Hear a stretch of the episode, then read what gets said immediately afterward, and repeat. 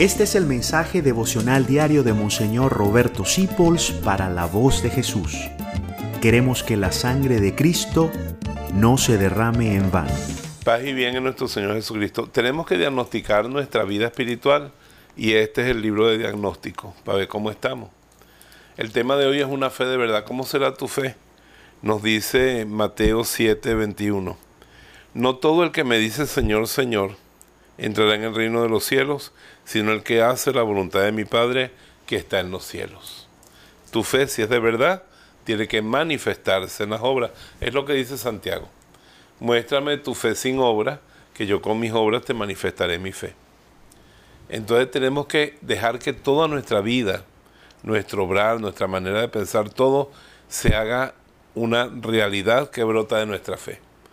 No solamente cargar un crucifijo en el pecho, santiguarnos. Bueno, los beisbolistas se santiguan, algunos son evangélicos o son de otra religión, pero como vieron que eso es bonito, lo hacen. Y vemos muchos rockeros que le adoran a Satanás y cargan una cruz en el pecho o colgando de la oreja.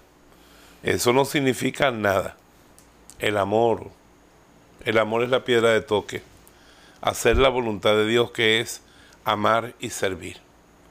Entonces, vivamos una fe que convenza una fe que tengamos que compartirla con palabras cuando sea necesario, pero que se comparte es en esa acción. En estos días estuve en una comunidad donde calladito vi cómo unos consolaban a otros, cómo unos ayudan a otros, cómo están pendientes incluso hasta en lo material. Y para mí fue como un credo.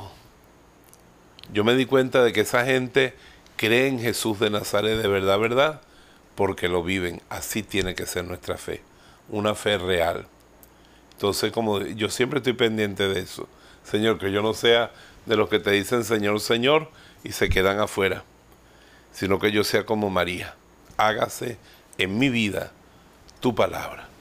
Eso es la encarnación de la fe, eso es una fe verdadera. Un evangélico y un católico peleaban ¿quién tendrá la verdadera fe? Y se le sumó un testigo de Jehová, y llegó un anglicano, y también un ortodoxo, y están tan preocupados peleando por lo que uno cree, lo que el otro cree, que no se dieron cuenta de que había un señor tocando la puerta. Habían empleado un hombre para que le sirviera el café, el hombre era ateo. Pero cuando el hombre vio que el pobre tocaba la puerta, los otros no se ocuparan, pero abrió la puerta, vio que era un señor que se iba a operar, necesitaba un dinero para comprar unos implementos, lo cargaba en el bolsillo y se los dio, que le vaya bien.